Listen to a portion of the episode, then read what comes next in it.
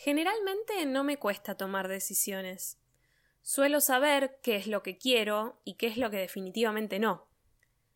Generalmente no me importan las opiniones de los demás, los silencios incómodos, los ¿estás segura?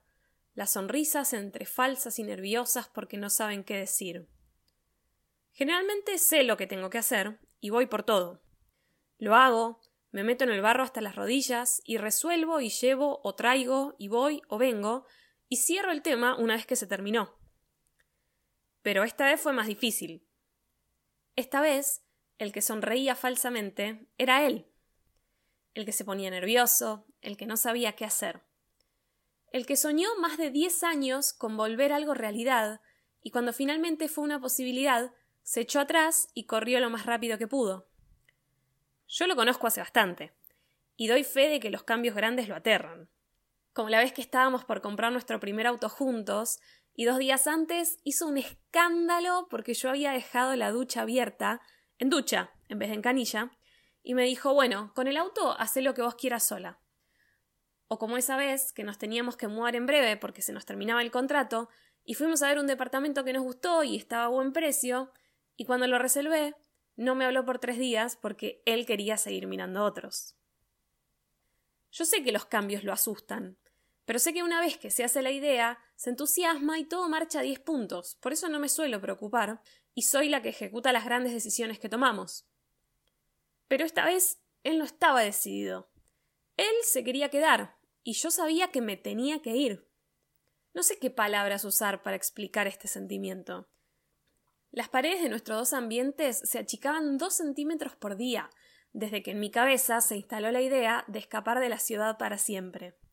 Los vecinos me molestaban, el balcón me molestaba, hasta el ascensor me molestaba, y no sabía por qué.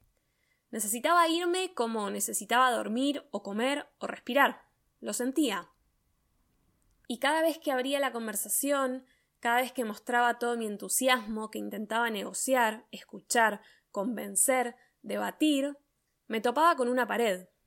Él lleno de miedos, de angustias, de expectativas, de sueños que alguna vez proyectó, de situaciones que alguna vez imaginó, y que todas podían venirse abajo. Si yo me arrepentía, si no me adaptaba, si creía que sí, pero después era no, si me quería volver. Y ahí estaba yo, sentada enfrente suyo, diciéndole que estaba segura, que no me iba a arrepentir, que sabía que me iba a adaptar. Pero no hablaba en un idioma que él pudiera entender.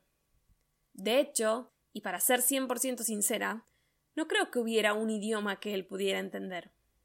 No creo que hubieran palabras o momentos que alcanzaran para convencerlo de que yo no iba a dar marcha atrás con esta mudanza. La imaginé casi desde el momento en que lo conocí, y su tonada de campo me conquistó. Cuando habló de sus sobrinos, del bar de la esquina de la plaza, de las noches de verano andando en moto sin un destino fijo, y de todo lo que vino después. Nunca estuve segura, pero siempre supe que iba a encontrar la manera de hacerlo, de acomodarme, de que cada cosa encuentre su lugar y dejemos de correr.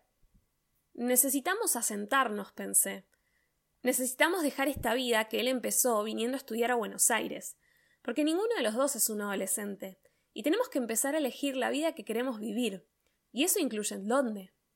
¿Dónde queremos crecer? y pasar nuestros domingos y criar a nuestros hijos y festejar las Navidades?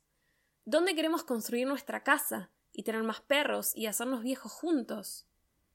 Yo siempre supe que no iba a cambiar de ciudad por él. Pero conocerlo fue la excusa perfecta para pensar en rearmar mi vida en otro lado, como siempre quise. En soltar todo el humo de los taxis y el chillido del subte y respirar puro y clarito en un lugar en el que el timbre ya no existe, y solamente se golpean las manos.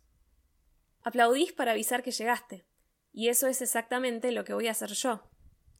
Voy a llevarlo de la mano, vamos a armar las cajas juntos, y vamos a sacudir todos esos miedos como cuando sacudo los pelos del perro que quedan pegados en mi pantalón favorito.